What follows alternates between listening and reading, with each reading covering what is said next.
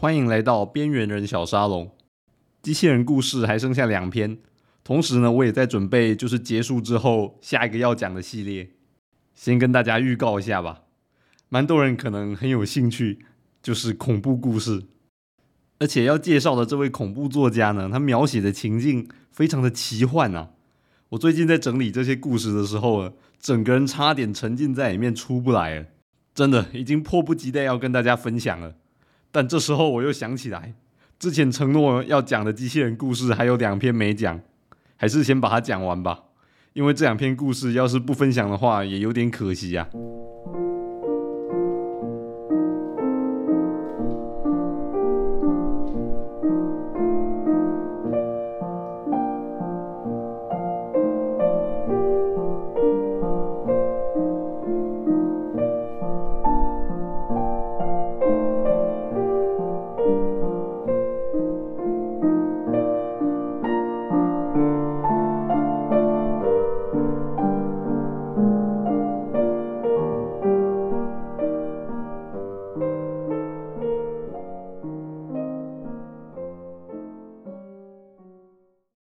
今天要分享的故事呢，是 Asimov 比较早期写的。他那时候的逻辑没有那么严谨，提出的概念也比较片段，但是还是非常的有趣。这个故事呢，一样发生在一个未来的时空，在这个世界呢，整个地球已经变成了一个超大的联邦，而美国总统是这个联邦里面最有话语权的人。而这一届的美国总统呢，叫做温克勒。这个温克勒总统呢。一上来，他就是一个令人失望的人物。他的政策呢，没有一样实现的，没有让人发财，选民的期待都落空了。嗯，那个发财是我自己乱加的啦。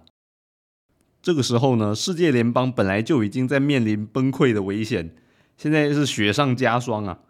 这个温克勒总统呢，铁定是没办法连任了。但是呢，在野党也同样很想要瓦解世界联邦。未来的混乱情况呢是可以预见的。到了这个故事发生的当天呢，也就是世界联邦建立了三百周年的国庆典礼，主角是一位安全局的探员，也在现场。其实呢，以安全角度来说呢，他们的科技完全能做到立体显像，人是不用亲自露面的，能呈现的样子跟真人几乎没什么两样，只差摸不到而已。但是很多人还是非常认同现场接触的这种价值，所以坚持国庆典礼一定要总统亲自出面。确实啊，现场可以直接跟你的选民握手，散播病菌，散播爱，这一点是显像没有办法取代的。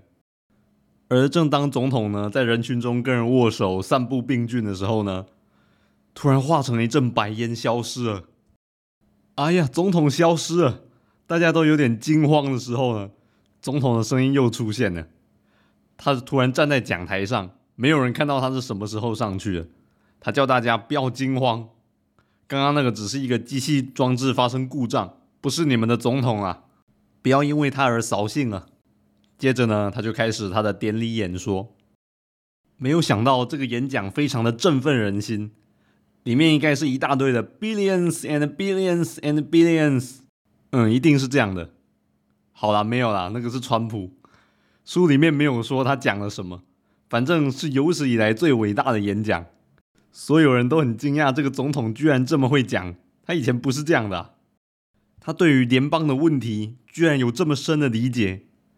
但刚刚这位探员把所有的情况都看在眼里。之前一直有人在谣传一个谣言，就是现在机器人科技越来越先进。据说他们做出了一个外形长得跟总统一模一样的机器人，总统出席的公开场合呢，都是由他代替的，这样就可以避免遇刺的危险。而刚刚在他眼前看到的，好像证实这个谣言是真的哎。刚刚那个长得像总统一样的机器人，是不是遇刺了？它变成一阵白烟消失了，这感觉不太对劲，心里毛毛的。后来，这件总统差点遇刺，然后机器人代替他死掉了这件事情呢，就不了了之了。但经过这件事情后呢，温克勒总统突然励精图治，跟之前的态度完全不一样。不但连任成功了，把很多联邦的问题也解决了。但是，这位调查局探员呢，一直觉得哪里不对劲，他就暗中在调查这件事。这件事情发生后呢，过了两年呢，这位安全局探员呢也辞职了。他有一天呢，突然来求见总统的私人秘书，跟他聊起了这件事。总统秘书呢一见面就跟他说：“听说你这两年辞去了原来的职务，用尽全力在调查那件事。哎，你实在不必了，你是在挖一口枯井啊！你那个也查不出什么来呀。”这位探员呢？哎，是前探员呢，前面要加一个 X，他已经辞职了。他说：“这怎么会是一口枯井呢？有人企图暗杀总统，这是事实啊。”总统秘书呢，还是一副想要粉饰太平的样子。他说：“那个暗杀反正也没成功啊，只是一架机器人被毁了。”这位前探员就继续说：“啊，可是为什么暗杀要动用到原子分解机呢？”你看那个长得很像总统的机器人，它是变成了一阵烟消失，哎，尸骨无存，哎，只有原子分解机才有办法做到这样。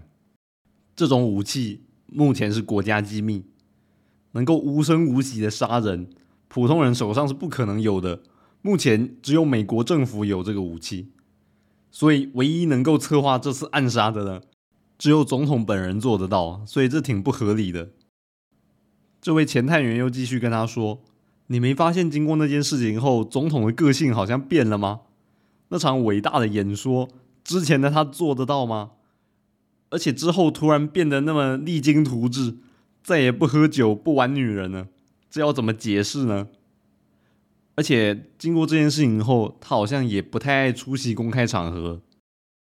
总统秘书呢，有听出他的意思，他就反驳他说：“那一次他差点被暗杀，他当然不敢再出席公开场合啊。”他忽然做的变好了，只是因为他正面迎接了挑战。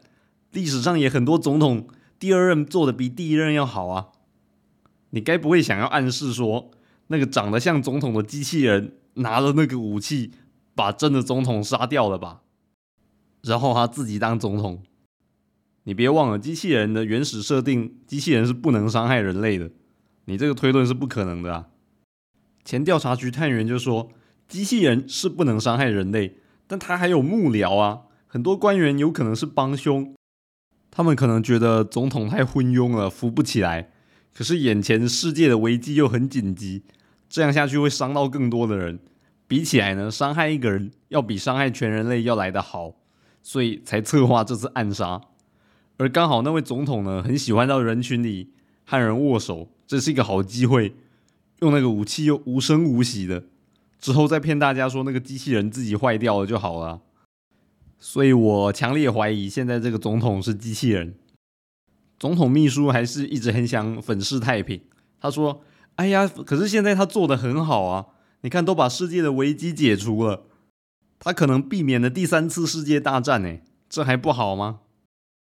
这个前调查局探员呢就继续说：“就算他做的再好，我们还是不能给一个机器人当总统。”不能开这种先例啊！现在一个机器人如果能因为一个你觉得很好的理由，你让他进白宫，之后一个机器人有没有可能因为一个很坏的理由而进了白宫呢？不能让这种事情发生。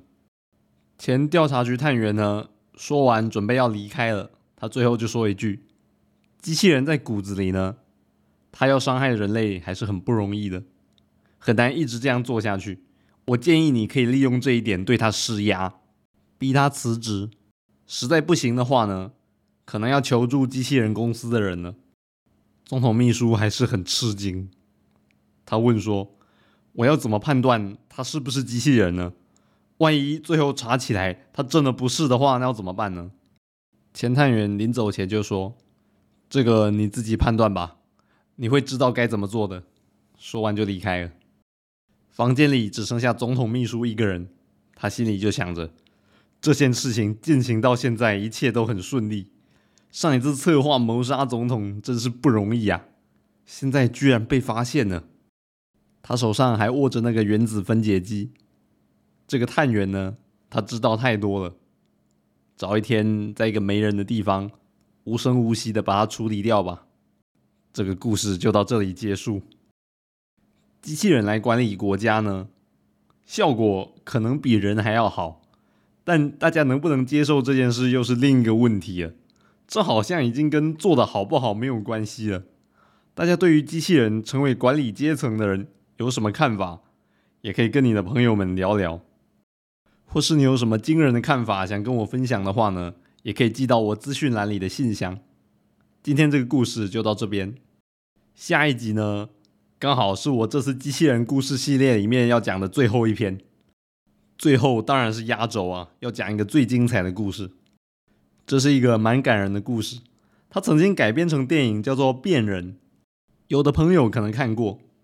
但是电影改了不少地方啊，变成了一个温馨小品，但真正感人的地方反而不见了。一个可以永生不死的机器人，为什么要想尽办法让自己变成人类呢？为什么会希望自己最后也能跟一般人一样会死呢？我们下一集节目来聊聊。